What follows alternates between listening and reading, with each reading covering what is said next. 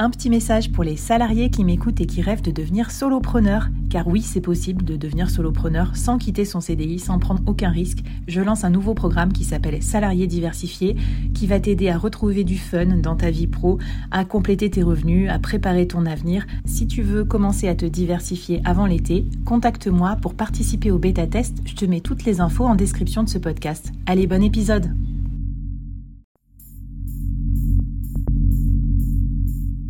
Quoi ressemblerait ton business si tu pouvais être épaulé par les meilleurs experts? Avoir un board de rêve disponible 24 heures sur 24 pour t'aider, répondre à tes questions? Je suis Flavie Prévost et ce board, je l'ai créé pour toi dans ce podcast. Tu es dirigeant, entrepreneur, freelance ou tu vas bientôt te lancer? Ne reste pas tout seul dans ton coin. Inspire-toi des conseils des meilleurs chaque jour par ici, à mon micro. Et si tu l'oses, on te mettra au défi parce que nous, ce qu'on aime bien, c'est te faire progresser vite et bien. Alors bienvenue à toi, bienvenue dans ton board et bon épisode. Alors, TikTok, on a vu bah, comment s'organiser. Euh, euh, déjà, quel est l'état d'esprit déjà pour produire du contenu sur TikTok, Rudy?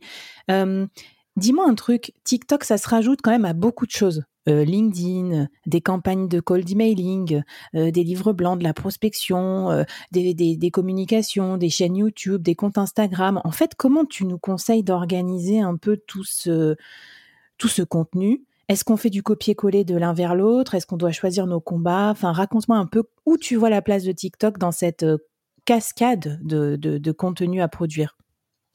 Alors, faire du copier-coller, Jamais ça c'est clair. Euh, prioriser peut-être, oui. Prioriser pour voir selon la ligne édito, selon nos objectifs, selon notre audience, qu'est-ce qu'il est préférable de faire. Mais en gros, il y a deux tendances. Donc il y a soit la stratégie que j'appelle du contenu descendant. C'est-à-dire qu'on aura un contenu qui sera principal, un contenu long, pourquoi pas un podcast, une interview, euh, des recherches, un travail de recherche, etc. Et donc ce contenu long, on va le découper et on va le repackager pour chaque réseau social, dont TikTok. Donc on va l'adapter à TikTok. On en a parlé un petit peu dans un épisode précédent, mais ça c'est la stratégie du contenu descendant.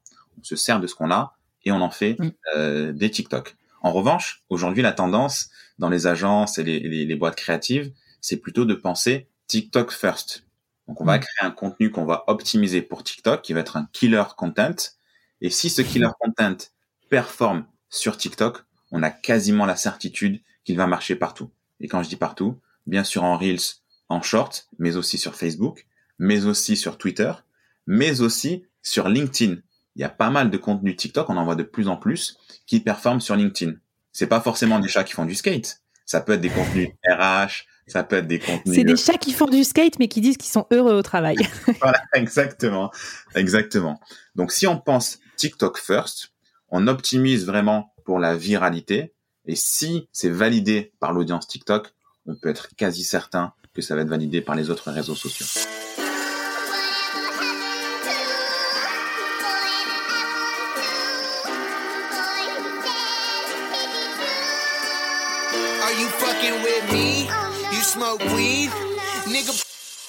Il y a quelques années, il y avait un réseau social qui a émergé, qui s'appelait Vine, un réseau de, vidéos très très courtes, de quelques secondes.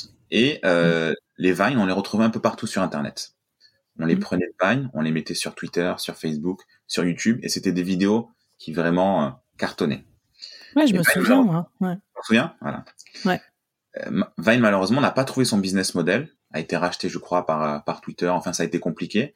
Et ensuite, bon, ils ont coulé parce qu'ils n'ont pas réussi à trouver leur business model. Donc, le business a échoué, mais pourtant, le, le concept de la vidéo courte est d'optimiser pour attirer tout de suite l'attention et déclencher une émotion comme le rire, etc. Ça, c'est un concept qui était quand même validé. Et donc mmh. aujourd'hui, euh, les Viners, ceux, ceux qui étaient très performants sur Vine, on s'est rendu compte qu'ils ont euh, continué à prospérer et avoir cette logique de contenu court optimisé leur a permis, euh, donc la famille de Logan Paul, Jake Paul, etc., ou Zach King, sont les rois de YouTube, les rois de TikTok aujourd'hui. Donc ce qui veut bien dire que si on a cette logique-là, on peut performer ailleurs. Et le nouveau Vine, c'est un peu TikTok. Donc la logique de mmh. penser TikTok first, c'est de se dire, si on domine TikTok, on va dominer partout ailleurs, y compris dans les années qui vont venir, y compris quand il y aura plus TikTok.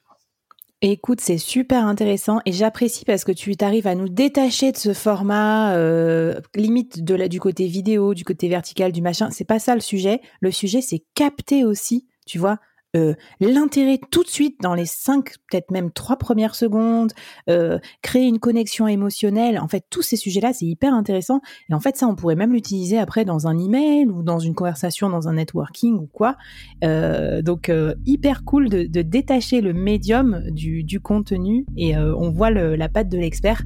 Alors, Rudy, maintenant qu'on est qu'on est chaud, qu'on comprend vraiment l'utilité de faire un contenu TikTok first et de se, de se tester, j'aimerais que tu nous raconte vraiment un peu dans le détail qu'est-ce que c'est euh, d'après toi la, la, recette, en tout cas celle que toi tu as expérimentée pour faire une très très bonne vidéo TikTok. On se retrouve juste après dans l'épisode 4.